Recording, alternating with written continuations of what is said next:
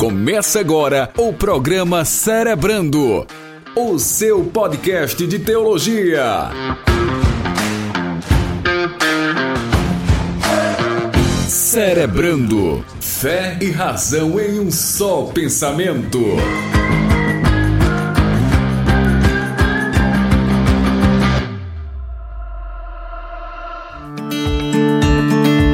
Olá, eu sou Jefferson Rodrigues e uma igreja com cérebro é uma igreja com boa teologia.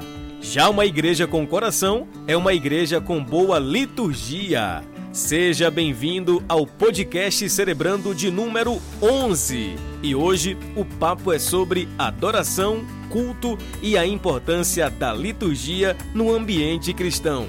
Vamos juntos bater um papo muito bacana aqui no seu podcast Cerebrando, o seu bate-papo sobre teologia, fé e razão em um só pensamento. Esse é o lugar onde fé e razão se encontram para que a gente possa abordar aqui temáticas bíblicas teológicas que vão edificar a sua vida. Vamos juntos então celebrar em mais um podcast, hoje falando sobre liturgia e eu já quero cumprimentar meus amigos Silas Siqueira e Edmilson Rocha que vão cumprimentar vocês.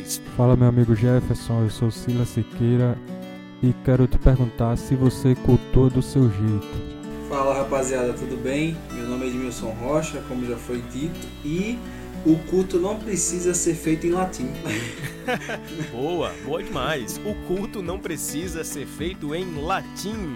Cara, me fez lembrar agora a cena do filme O Alto da Compadecida, onde João Grilo ele confundia a missa em latim com a missa latindo e ele ficava ele ficava latindo e por aí vai. São essas pérolas que você ouve aqui no Cerebrando. Aqui, meu irmão, a gente vai de João Calvino a João Grilo.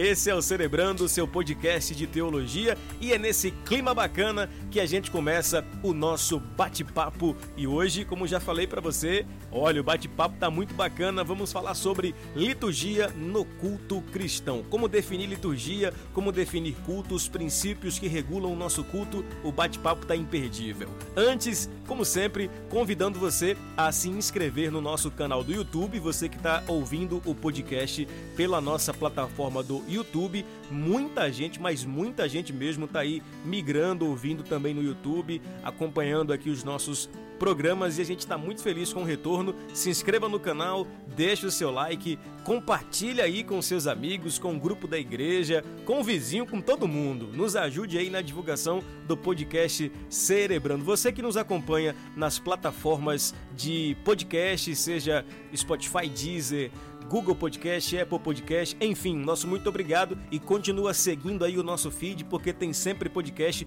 toda quinta-feira a partir das 8 horas da manhã. E claro, lembrando que você deve seguir o nosso Instagram, arroba Escola Discípulo Racional. Confira lá a nossa agenda, os bastidores aqui do podcast, é muito bacana. Se você quer saber como é que a gente grava, sobre bastidores de edição, da gravação, segue a gente lá e você fica sabendo de tudo isso no arroba Escola Discípulo Racional no nosso Instagram, tá certo? Recados dados, vamos então falar sobre liturgia, o bate-papo hoje tá cerebral.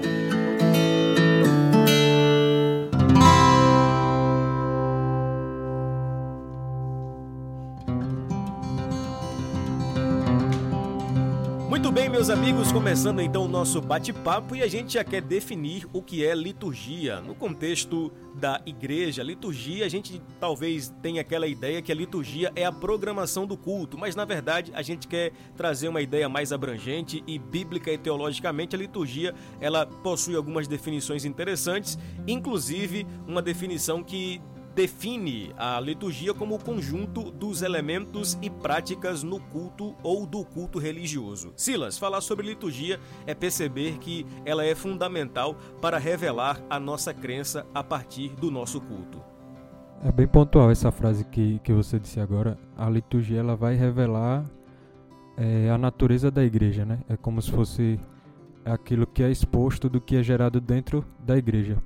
O que é gerado dentro dela nós podemos é, enxergar na liturgia do culto, a forma como se faz o culto, é, as estranhezas ou acréscimos que algum culto possa ter, coisas desse tipo, a forma como se cultua a Deus, nós já conseguimos olhar e diagnosticar se aquele, aquele povo tem uma teologia saudável ou se é uma teologia é, não tão saudável a ponto de cultuar a Deus de uma maneira que não seja bíblica. Afinal, existe uma maneira bíblica de cultuar a Deus e se você quer aprender isso hoje, eu te convido a ficar até o final. Pois é, fica com a gente até o final porque você vai entender o modelo bíblico para adoração na perspectiva do culto público. Ô, meu amigo Edmilson, a gente precisa definir algumas coisas aqui bem interessantes e uma delas é entender a diferença entre o devocional e o culto, ou seja, entre o meu culto individual e o culto coletivo. Entender isso nos dará um norte para que a gente entenda um pouco mais sobre o conceito de liturgia e a sua importância no culto cristão. Verdade. É, o, o devocional diário ele é uma adoração ao Senhor, né? E ela casa muito bem com, com o culto, com o culto público, mas existe uma separação entre os dois, né?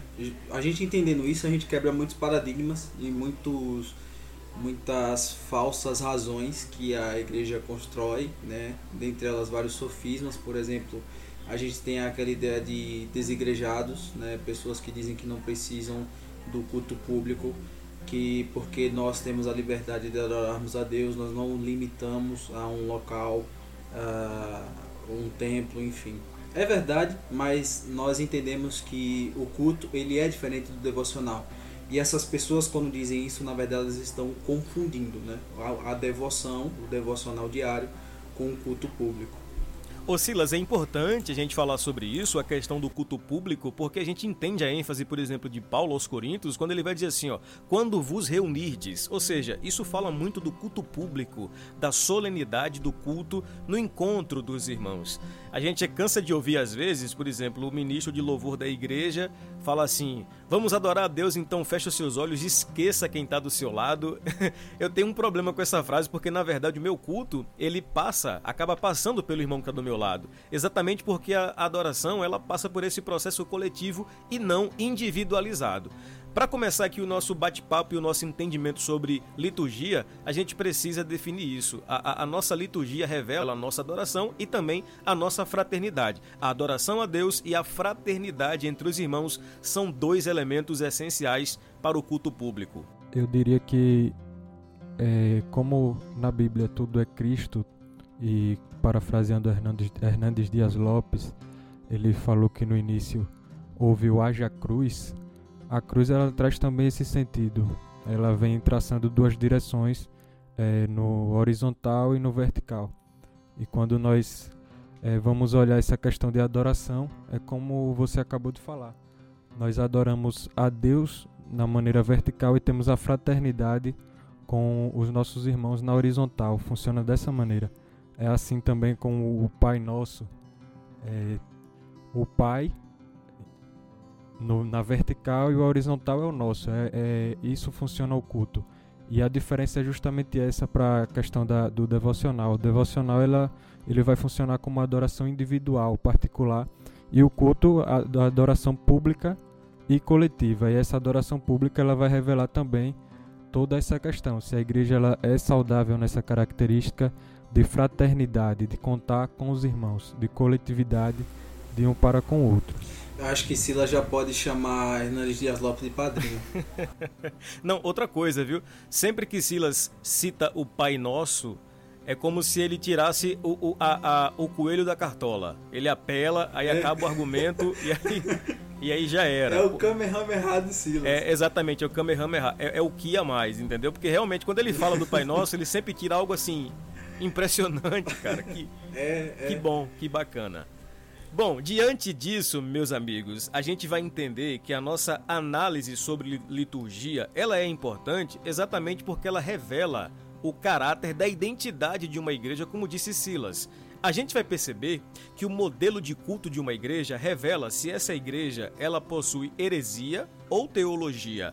Há uma frase que acredito ser dos puritanos, eles diziam assim: quer conhecer a teologia de uma igreja, ouça os hinos que ela canta. E é uma verdade, porque a gente só canta aquilo que a gente acredita. Então é bem isso, a gente pode entender e perceber se há uma teologia ou uma heresia sendo cantada ou pregada ou na forma litúrgica com qual aquela igreja se envolve no âmbito da adoração.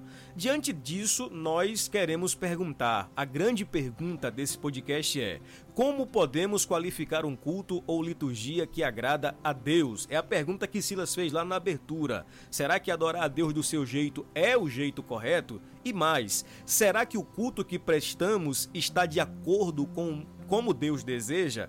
Para responder essas perguntas, vamos aqui, meus amigos, a algumas implicações bem importantes. E a primeira delas, Ed, é falar que o culto não se restringe a templo. E isso aqui é importante porque você até falou sobre a questão dos desigrejados, e, e, e não é que é um, um argumento para eles, mas é um entendimento bíblico e salutar a ser feito. Exato. É, todo... é importante analisar e entender uma coisa, de fato ah, nós passamos por um período na história do mundo na qual o Senhor nos mostrou por meio de sombras, de figuras, né, ah, um desejo da sua, de como ele deveria ser adorado, de como ele deveria ser cultuado. Esse período que eu estou falando, de fato, é o período do Velho Testamento. Nós vemos ali né, sombras e figuras, mas de fato são coisas que aconteceram, né, sacrifícios, holocaustos, ofertas, enfim. Mas o que é interessante se analisar quando a gente vê o Velho Testamento é de que, olhando para uma, uma perspectiva ampla, saindo um pouco da, da história ali, que os textos nos mostram, a adoração nunca mudou. Né? O Senhor ele sempre quis nos mostrar algo por meio daquelas sombras e figuras. E dentre essas coisas é o fato de que o Senhor ele queria algo a mais do que coisas palpáveis. Quando o Senhor diz que sacrifício não quero, mas sim misericórdia, né? Quando o Senhor Jesus pega e diz, olhe, derrubem esse templo, em três dias eu reedificarei ele. É, nós percebemos que as coisas não se limitam a locais específicos ou a coisas específicas, mas sim a verdadeiros adoradores. Boa. Jesus, quando ele vai falar com a mulher samaritana, ela tem algo ali que é muito interessante da gente analisar, que ela tem uma carga religiosa que todo ser humano tem e que às vezes passa para o Senhor achando que aquilo está agradando a Deus. Ela disse para o próprio Jesus, ela disse, nossos pais adoraram neste monte. Então ela tinha aquele orgulho religioso. Mas Jesus logo contradisse ela falando, olha, basicamente o Senhor falando, né, parafraseando Jesus, ele disse, olha, isso não, de nada é a mesma coisa né? Ele fala chegou, vai chegar uma hora e de fato já chegou em que os verdadeiros adoradores adorarão o Pai em espírito e em verdade. Isso nos leva a entender que de fato a adoração ela é muito mais íntima do que é, quatro paredes. Cara, que entendimento bacana, viu? E, e, complementando isso, Paulo vai dizer em 1 Coríntios 10, 31, assim quer vocês comam, quer bebam, quer façam qualquer outra coisa, façam tudo para a glória de Deus. Ou seja, na ótica da Bíblia, a vida como um todo, ela oferece um culto a Deus. É uma liturgia prática, então é uma, é uma liturgia para a vida, para o dia a dia. E isso é muito importante e vale a pena ser ressaltado.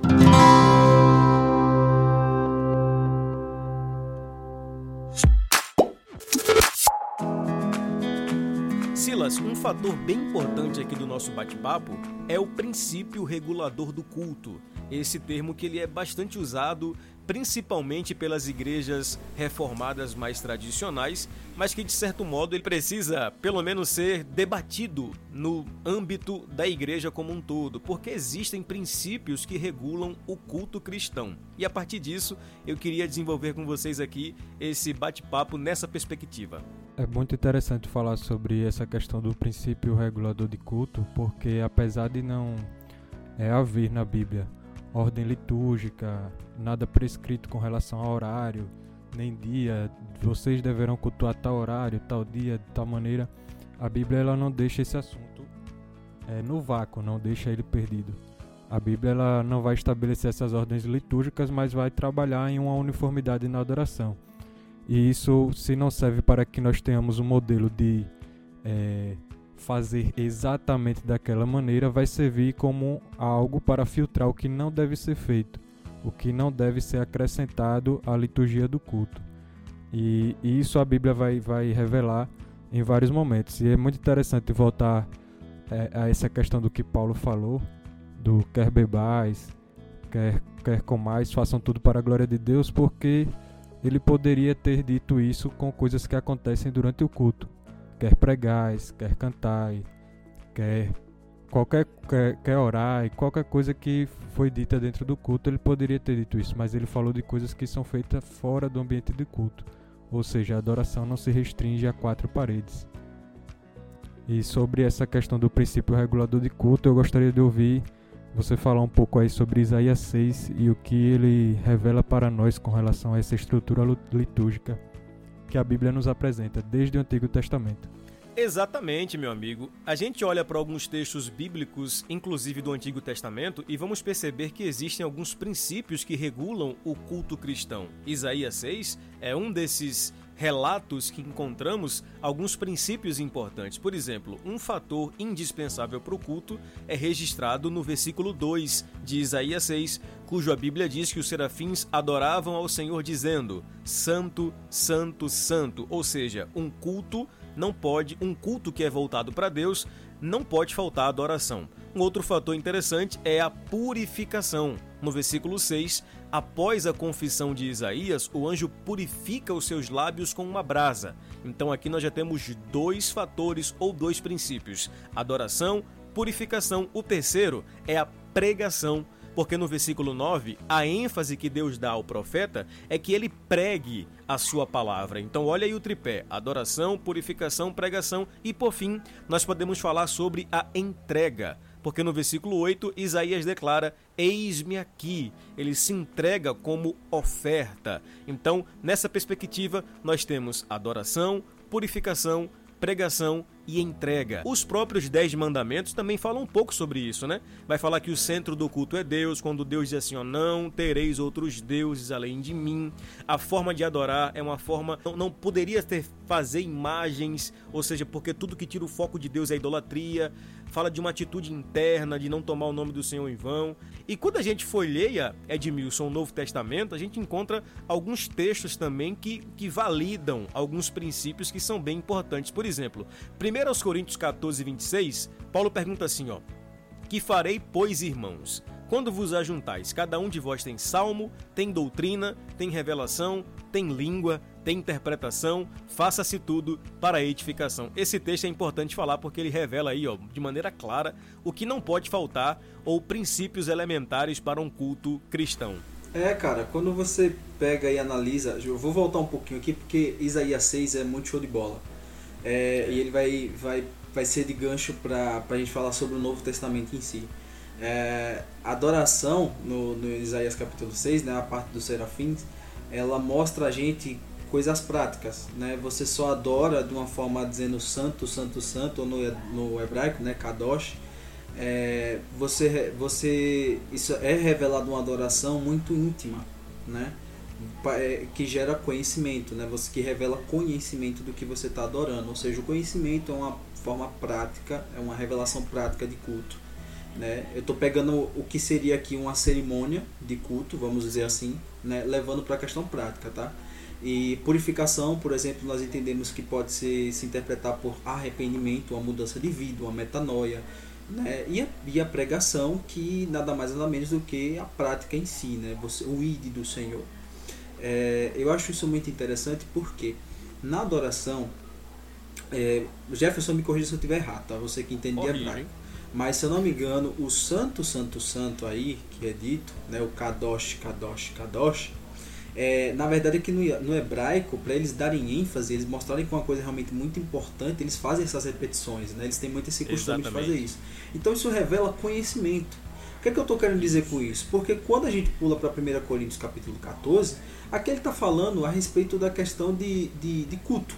Né? Quando vos ajuntais, então é bem interessante analisar isso, porque alguém pode chegar para mim e dizer que uh, o culto público uh, ele é apresentado na, na palavra, né, como um culto único ao Senhor, mas ao mesmo tempo a Bíblia diz que nosso, nosso sacrifício diário é um culto racional a Deus. Logo, a Bíblia estaria entrando em contradição. Na verdade não, irmãos, é porque o que acontece é que uma coisa sempre vai levar a outra. Uma vida de culto racional, ou seja, de sacrifício diário, vai levar a uma liturgia e a um culto público santo e perfeito. Porque é no meio da sua vida de santificação, da sua adoração que você conhece a Deus, ou seja, o santo, santo, santo. É o que você se arrepende porque não há nada que chegue a Deus é, impuro que não venha a ser purificado, seja pelo fogo ou pela brasa, no caso né? E também a questão da entrega. Quando você conhece a Deus, quando você ama a Deus, você se entrega. Então, nós entendemos que o, a sua vida íntima com Deus, esse culto racional, vai levar a uma liturgia saudável. Logo, a gente entende aquilo que Silas falou a respeito do, dos cultos nas igrejas, né? Um culto saudável, um, um, um, ele vai passar pela cruz, né? Por isso que R6 Pro Toda vez que eu falo o nome desse cara, parece que eu vou ter um derrame na língua. É difícil. É, é muito. É, cara, difícil. É, ele fala uma coisa bem interessante. Ele diz que uma das formas de você analisar se você deve sair de uma congregação é por meio da liturgia. Então a gente entende isso justamente porque porque uma liturgia saudável revela uma igreja que tem uma vida íntima com Deus de forma saudável. Ou Uau, o contrário. Verdade. Muito bom. Kadosh, Kadosh, Kadosh, Adonai, Sabaoth. Kol Eretz Malek Havod. Só sei esse texto, viu, é. gente? Não vou ficar aqui me amostrando, não. é língua estranha aí ou hebraico? É estrangeira.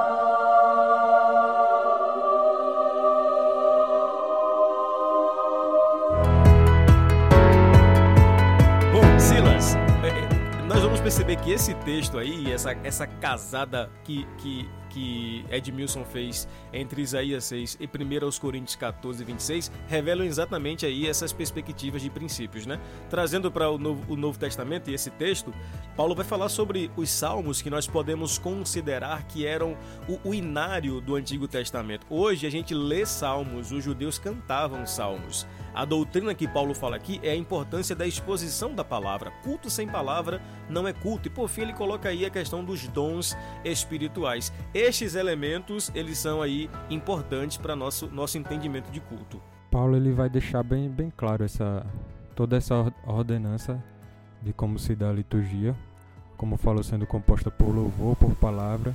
E na parte do dons é interessante que a Bíblia não deixa nada em falta vai se nós se nós formos analisar a Bíblia vai dar tudo o que deve ser feito com relação a dons. É, e ser feito com ordem e da maneira que deve ser feito. Então não há desculpas é, para nós em cultuar, cultuarmos a Deus de maneira que não seja bíblica. Porque a Bíblia é muito completa com relação a isso. Nós já ouvimos aqui vocês falarem no Antigo Testamento sobre Isaías sobre os mandamentos revelando a ordem de culto. Na mulher samaritana é Paulo ensinando de maneira prática demais. Então, hoje em dia, não há com esse, com esse entendimento desculpas para nós estarmos é, fazendo culto, oferecendo cultos estranhos a Deus. Eu acredito que o culto estranho vai realmente revelar, como falou Edmilson, uma igreja que não tem intimidade com Deus, que não tem intimidade com a palavra. Que nós possamos buscar essa intimidade para cultuar Deus de maneira perfeita, da melhor maneira possível. Bom, meus amigos, a gente chega aqui então a um outro tópico bem interessante que são a ideia da, da liturgia equivocada ou das liturgias equivocadas. E cara, sendo bem sincero com vocês, a gente dá uma olhadinha aí no, no, nos cultos atuais, vai nos surgir a pergunta de Êxodo 12, 26. Que culto é este vosso? Essa pergunta ela, é, ela é assustadora, cara. É assustadora porque é uma análise feita do próprio Deus e a pergunta que ecoa é: que culto é esse vosso? E essa pergunta ela ainda ecoa nos nossos dias, diante de tanta estranheza e acréscimos extra-bíblicos que a gente percebe que tomaram conta do culto público. E a gente quer destacar aqui que infelizmente a nossa geração ela louva o culto a espetáculo, a exageros, a modismos. Cara, a igreja brasileira, por exemplo, ela é movida por modismo. Eu tava até falando sobre isso um dia desse, que a gente viveu a moda do faz chover. Você entrava na igreja, todas as músicas eram que vai chover, que vai ter chuva, que não sei o que e tal. Aí depois passou essa moda do faz chover, veio, a, veio depois a moda do quem tem promessa não morre. Todo mundo pregava, quem tem promessa não morre, cantava, quem tem promessa não morre. Só esqueceu aquele texto de Hebreus lá, né? Que, enfim, que fala que morreram sem receber a promessa e tal. e logo depois veio tantas outras modas, cara. E assim, a gente, a gente percebe que isso tudo vai sendo acrescentado à nossa liturgia. E Edmilson, a gente vai vendo que nós vamos relativizando, aquilo vai ganhando corpo e a gente percebe o quão enraizado nós estamos em liturgias, no mínimo, equivocadas, para não dizer estranhas. É, isso vai desde o desde o espetáculo ali, né, do, do show que virou o culto, né? Virou muito mais, virou passou de ser um culto para virar um show, muito muita pirotecnia, né, muito marabalismo, enfim, é, vai desde o do superficial, né, desde o inferior ao exterior. Então a gente percebe a, a gravidade disso. Eu tava rindo quando você falou do negócio do faz chover e também da questão do, da, do texto de Hebreus que você falou, que eu nem tinha lembrado disso. Mas eu tava Sim. pensando aqui, eu falei, é, esse negócio do faz chover acho que trouxe muito avivamento pro sertão nordestino aqui, né? Acho que. Tomara, né? né? Deve ter trazido muita água, só pode. Tomara, assim esperamos. O pior desse vai chover é que nessa, na época dessa moda a igreja que eu congregava passou por uma reforma. Não. E a gente passou uma semana com o teto aberto. Aí tiveram que proibir de cantar esse hino porque se Deus ouvisse não ia dar muito certo não. Boa. Boa demais. Proíbe o hino aí, gente. Proíbe porque a igreja tá sem teto. Cara, é, é, eu queria abordar com vocês aqui um, um fator bem interessante, Silas é que nós não podemos acrescentar elementos ao culto. Isso aqui precisa ser colocado aí em caixa alta. Preste bem atenção, você ouvinte aqui do nosso podcast. Nós não podemos acrescentar elementos ao culto. A gente percebeu que existem princípios bíblicos que norteiam o culto cristão. Diante disso, nós vamos encontrar sérios problemas quando nós queremos adorar a Deus do nosso jeito, de acordo com a nossa imaginação e criatividade. Aí, Silas, vamos finalmente responder aquela pergunta da abertura. Será que é correto eu dizer que eu adoro a Deus do meu jeito? Será mesmo? Quem ficou até aqui vai receber a resposta. E esse é o momento de responder aquela pergunta que eu fiz Pegue leve. no início do podcast. Se nós adoramos a Deus do nosso jeito. E a partir do momento que nós percebemos que existe um modelo bíblico para se adorar, nós já saímos da ignorância e a partir desse momento é errado cultuarmos a Deus do nosso jeito. Porque mesmo que alguém diga que adora a Deus do seu jeito, a Bíblia desde o Antigo Testamento, ela vai revelar lá em Levítico capítulo 10, por exemplo, que Nadab e Abiú pensavam da mesma maneira, só que a Bíblia vai classificar aquela adoração como fogo estranho ao Senhor. E Deus ele é tão exigente com a adoração que era estabelecido a usar que não tocasse na arca, que ela deveria ser levada nos ombros pelo levita, aquela maneira de se conduzir a arca. Porém, ele conduziu de maneira errada e acabou sendo fulminado pelo próprio Senhor.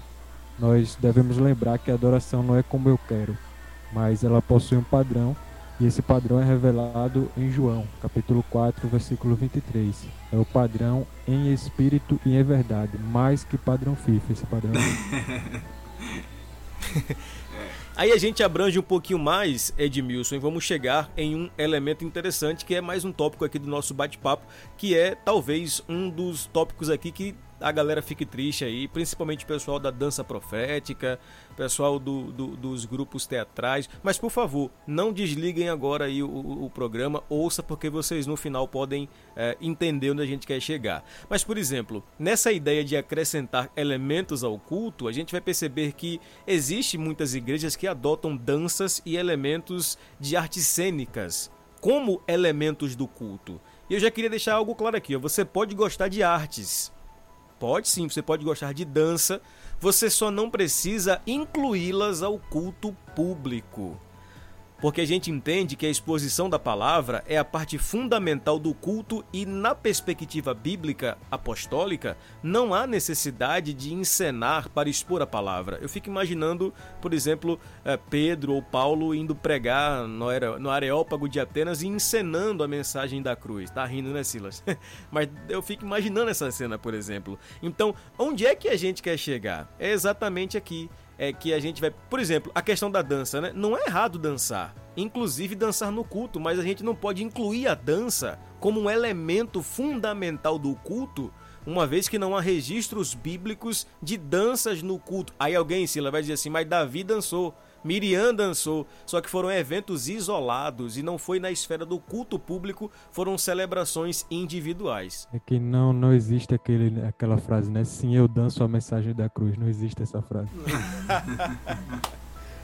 boa, boa. Sim eu, sim, eu danço a mensagem da cruz. É, realmente, foi perfeita a sua analogia. Então, Edmilson, a gente percebe que tanto as danças quanto a, a, a, o elemento das artes cênicas, teatro, eles são elementos que não figuram nos princípios, digamos que, é, bíblicos e também na história da igreja. A gente não encontra esses elementos sendo feitos, mas isso não impede de, por exemplo, eu vi até o pastor Augusto Nicodemos falando sobre isso, que a filha dele ela é líder do grupo de teatro da igreja. Só que a grande diferença é que elas não se apresentam no culto público. Elas se apresentam, por exemplo, em é, é, espaços fora da igreja. Eu achei isso interessante, cara, porque eu me lembrei que minha tia, uma vez ela foi pro pré-caju. Quem não é de Aracaju, o pré-caju era, era a prévia carnavalesca aqui da cidade que movimentava toda a cidade. E um dia ela falou para mim: olha, eu tava indo pro pré-caju, quando eu cheguei na porta, é, tinha um pessoal fazendo um grupo lá de, de teatro e eles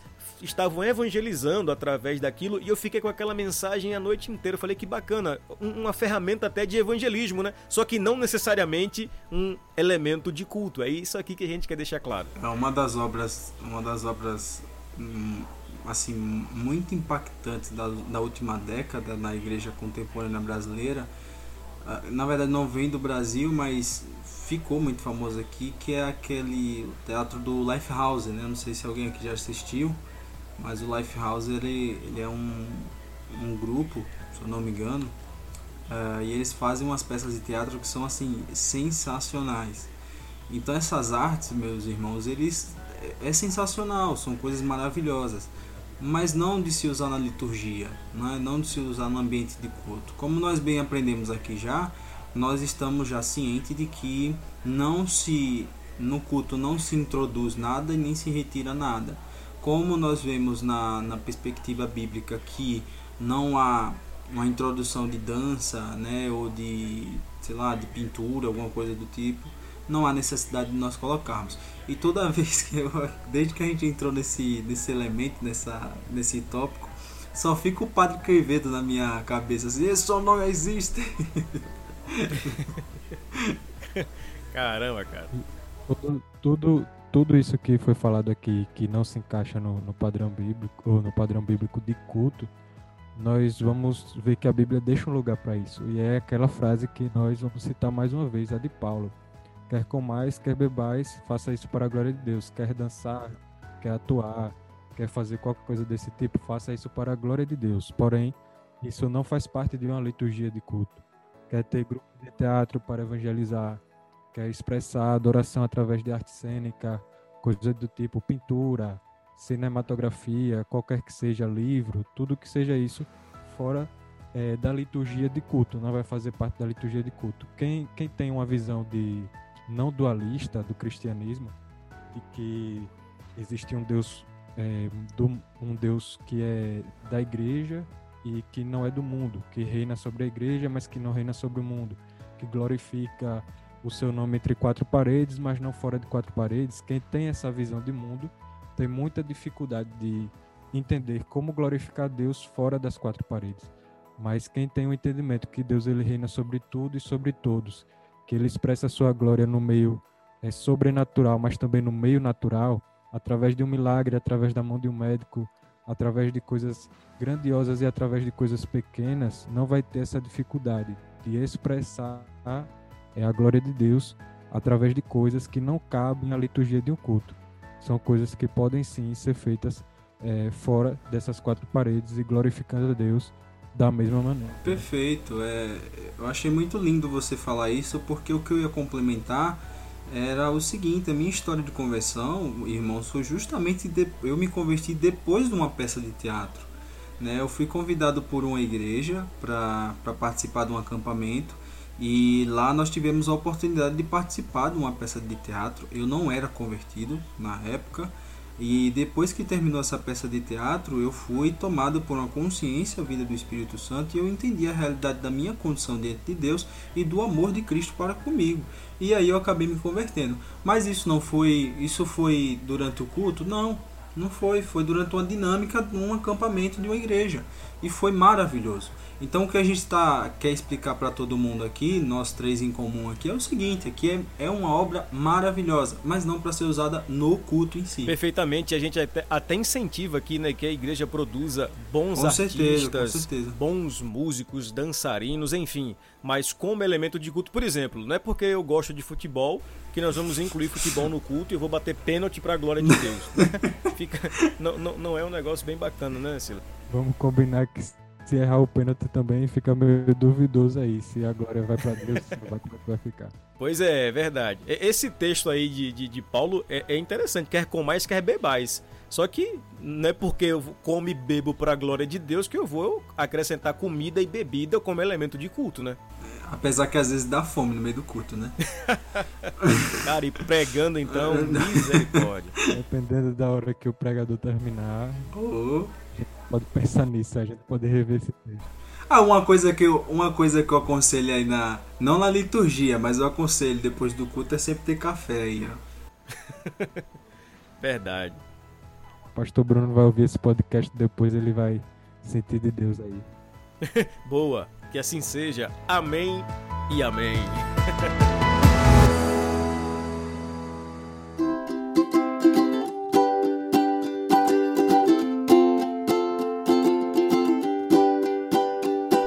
aqui a gente chega então à finalização do nosso bate-papo e nós queremos finalizar falando o outro lado, o outro extremo. Se a gente encontra muito exagero em algumas liturgias, por outro lado, a gente encontra também uma espécie de liturgia enlatada, enferrujada. Isso porque algumas igrejas, elas adoram a própria liturgia criada e não a Deus. É interessante isso, né?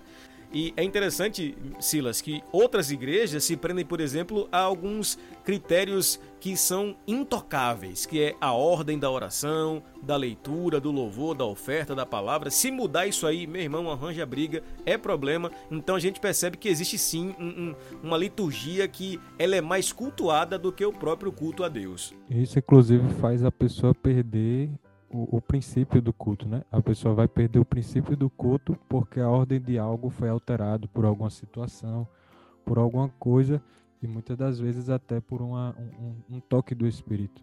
Não vamos espiritualizar a coisa, mas às vezes é, acontece isso. Não é regra, é exceção.